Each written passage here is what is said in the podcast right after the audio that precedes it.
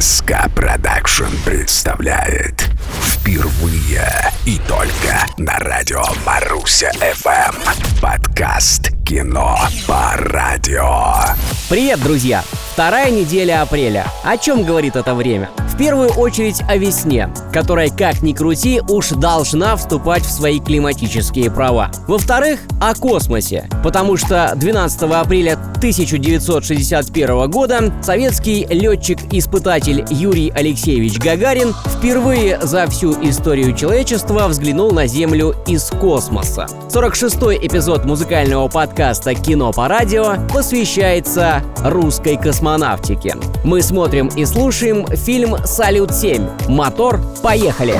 Кино по радио В основу фильма Клима Шипенко положен прототип вполне реальной истории. В 1985 году космос уже не казался таким загадочным, как 25 лет назад. Множество спутников связи и орбитальные станции ведущих держав мира буквально заполонили околоземное пространство. Огромная 20-тонная станция размером 15 на 6 метров вращается себе спокойно вокруг Земли в автоматическом режиме. Но однажды связь обрывается. Советские специалисты подтверждают неисправность станции. Устранить ее возможно, но для этого до станции нужно А. Добраться, Б. Пристыковаться в ручном режиме, что теоретически маловероятно, не говоря уже о практических нюансах.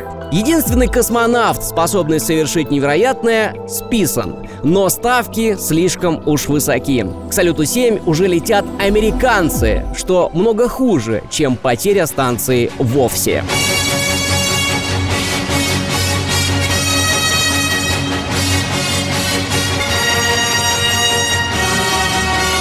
Вечерний выпуск программы «Время» сообщил об успешном выходе корабля «Пальмира-1» на орбиту с целью стыковки и выполнения рядовых задач на благо мира и всех советских людей. Первая попытка стыковки не удалась. Экипаж получил команду Земли передохнуть. И пока в центре управления полетами смирились с невозможностью стыковки, экипаж совершил невозможное.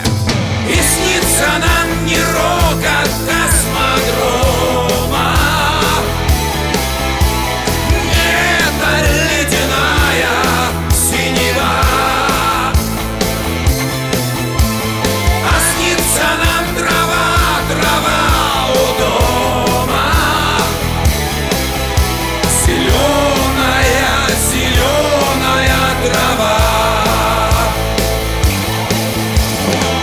Внутри станция напоминала морозильник. Лед и снег местами толщиной в 1 сантиметр. Экипаж принял решение устранять неисправность. Все шло по плану, пока на корабле не случился пожар.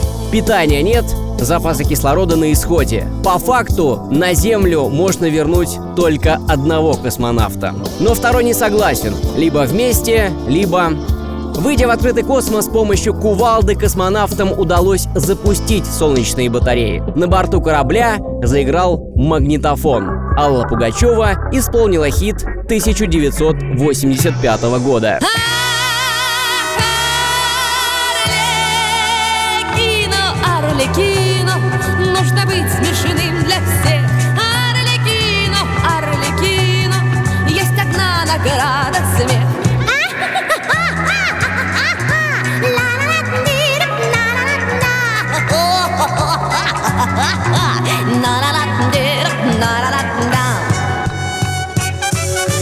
Недоумение, восторг, слезы радости и гордость. Таков итог самого сложного полета в истории космонавтики. На электронных часах Центра управления полетами навсегда застыла дата 6.06.1985. Памир, выполнив задание невероятной сложности, вернулся домой. Как и полагается, всем космическим кораблям. Корабли постоят и ложатся на курс.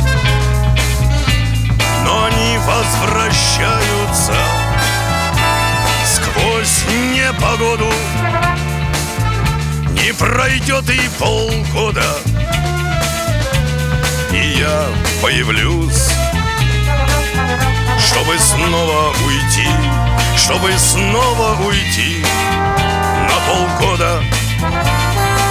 И Юрий Гагарин, и Валентина Терешкова, как и все остальные покорители космоса, видели там что-то невероятное, что невозможно назвать и тем более объяснить.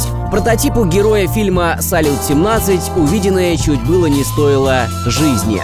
Но русский дух непобедим, даже в космосе. Андрей Тарасов, Маруся ФМ. Смотрите и слушайте кино по радио. Подкаст «Кино по радио». На радио Маруся ФМ.